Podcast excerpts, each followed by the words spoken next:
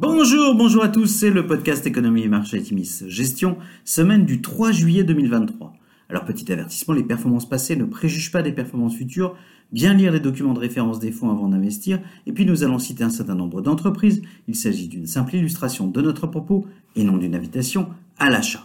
Alors cette semaine nous avons titré Il y a des fleurs partout. C'est une semaine faste sur les marchés globaux pour clôturer un semestre bien orienté pour vos fonds.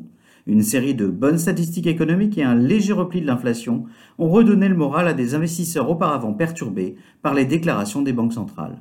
L'indice de confiance du consommateur US a en effet nettement progressé cette semaine à 109,7 au plus haut sur 18 mois. Les ventes de logements neufs ont bondi de 12,2%.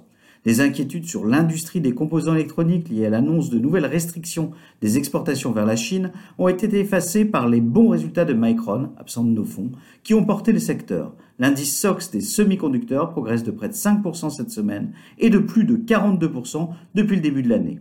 Les 23 banques américaines soumises au stress test de la Banque fédérale américaine ont réussi l'exercice avec succès et devraient pouvoir continuer à prêter en cas de récession mondiale d'ampleur.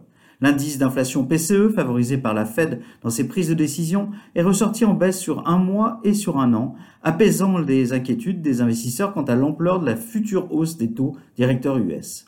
Dans ce climat positif, Apple aura été la première société de l'histoire à dépasser les 3 000 milliards de dollars de capitalisation boursière. En Chine, les déclarations du Premier ministre confirmant que le pays était bien orienté pour atteindre son objectif de 5% de croissance en 2023 ont redonné de l'élan aux investisseurs dans un contexte morose pour le pays.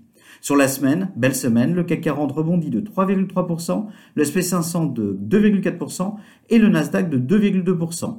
Après une année 2022 exécrable, le Nasdaq progresse de 32% sur les six premiers mois de l'année et connaît son meilleur premier semestre depuis 1983. Alors du côté des sociétés, eh nous achevons ce très bon trimestre de publication de résultats trimestriels d'entreprises par deux publications mitigées. General Mills affiche une croissance organique inférieure aux attentes du consensus à 5% contre 8% anticipés. Les perspectives sur 2024 sont relativement conformes au consensus. NAC dépasse ses attentes en termes de chiffre d'affaires, mais publie un résultat un sous les attentes quant au résultat net par action. La croissance a été portée par le retour tant attendu de la consommation en Chine. Les prévisions de chiffre d'affaires et de marge sont relativement modestes. Nous allégeons globalement nos positions. Alors à venir, la semaine prochaine sera réduite à trois jours et demi sur les marchés US pour cause de fête nationale du 4 juillet. Il n'y aura pas de publication d'entreprise pour les valeurs de vos fonds. Un lot de statistiques économiques dont les PMI et chiffres sur l'emploi confirmeront peut-être la vitalité de l'économie US. Les minutes du FOMC publiées mercredi seront commentées.